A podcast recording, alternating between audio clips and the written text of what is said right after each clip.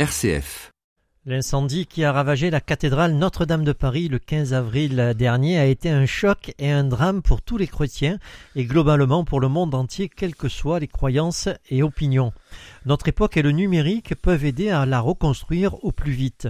Olivier Pavie, chef d'entreprise, consultant, formateur, journaliste et écrivain dans le numérique et le marketing digital, pose un regard optimiste sur la situation et montre que le monde du numérique et des nouvelles technologies peut contribuer à accélérer la renaissance de ce symbole universel. Bonjour Olivier. Bonjour André.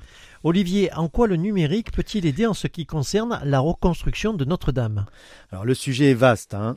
Euh, je ne vais pas rentrer dans les détails ni dans les choix qui s'offrent pour la reconstruire avec d'autres matériaux, avec ou sans un concours d'architectes, etc. Pour commencer, comme il n'est pas possible de construire ou reconstruire sans des plans précis, on peut déjà parler des plans de la cathédrale telle qu'elle était. Alors on peut garantir que jamais dans les 800 ans d'existence de ce monument, commencé en 1163, achevé près de deux siècles plus tard, on a eu autant d'informations la concernant. Notre-Dame de Paris est aujourd'hui un des lieux les plus documentés, à commencer tout simplement par les photographies numériques prises par les 13 millions de touristes qui viennent la visiter chaque année. Bah, c'est pas tout, loin s'en faut. Alors les, les travaux engagés récemment pour son entretien et sa sauvegarde ont nécessité d'être réalisés sur la base de relevés géométriques et structurels utilisant les dernières technologies. On parle ici de méthodes classiques de relevé, mais aussi de scanners laser 3D. Des scanners laser 3D ont été utilisés pour Notre-Dame, Olivier? Alors, il y a parfois des initiatives et concours de circonstances qui peuvent amener leur pierre à l'édifice, si je peux dire. Alors, en 2010, Andrew Talon, qui est d'origine belge et qui a habité longtemps en France, est, euh, est un historien de l'art spécialiste de la représentation et de l'analyse architecturale par scanographie laser et dans l'architecture euh, gothique. Alors, il avait entrepris la numérisation au laser 3D de l'intérieur et de l'extérieur de Notre-Dame, en fait. Finalement, c'est un heureux hasard. Alors, c'était pas vraiment hasard. Cet historien, malheureusement décédé en, novembre 2018 à l'âge de 49 ans, s'était résolument spécialisé dans l'art gothique français et sur les cathédrales. Il a numérisé plusieurs d'entre elles en France, mais aussi à l'étranger, notamment la cathédrale de Canterbury en Angleterre, ce qui n'est pas une petite affaire. Il a publié un ouvrage sur Notre-Dame de Paris en 2013, coécrit avec un autre historien, Dany Sandron.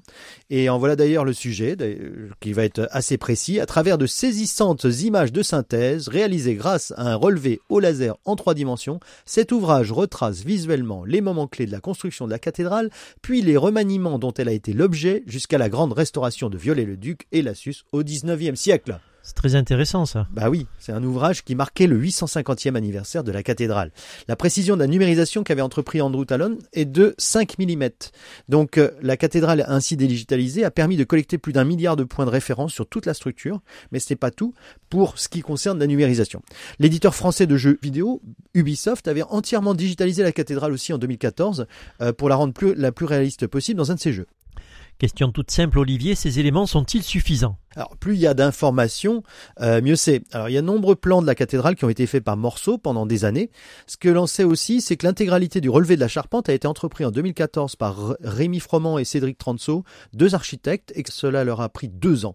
Quelle que soit la méthode de reconstruction envisagée, y compris à, à refaire une charpente, par exemple en titane, comme l'a évoqué le célèbre architecte Jean-Michel Villemotte, en indiquant que c'est un matériau moderne, léger et extrêmement solide, on sait exactement et très précisément où se situent les points d'appui de toute la structure, en espérant toutefois qu'un minimum de pierres, évidemment, ait souffert de la chaleur, parce que les pierres en calcaire, euh, ça a pour inconvénient de ne pas supporter des températures trop élevées. Alors Olivier, faut-il être très optimiste pour Notre-Dame de Paris? Alors, tout montre que l'on peut être optimiste pour Notre-Dame. Nous avons la volonté, nous avons les plans, nous avons le choix dans les projets et les matériaux, nous avons les talents, et le monde entier participe généreusement au financement d'une manière qu'on n'a jamais vue sur Terre. Un grand merci Olivier pour euh, toutes ces précisions. Je rappelle que si on veut connaître un peu plus votre activité, on peut consulter votre site internet www.valorconseil-paca.com. Merci Olivier et puis à très bientôt pour une autre chronique. Au revoir. Merci André, à bientôt.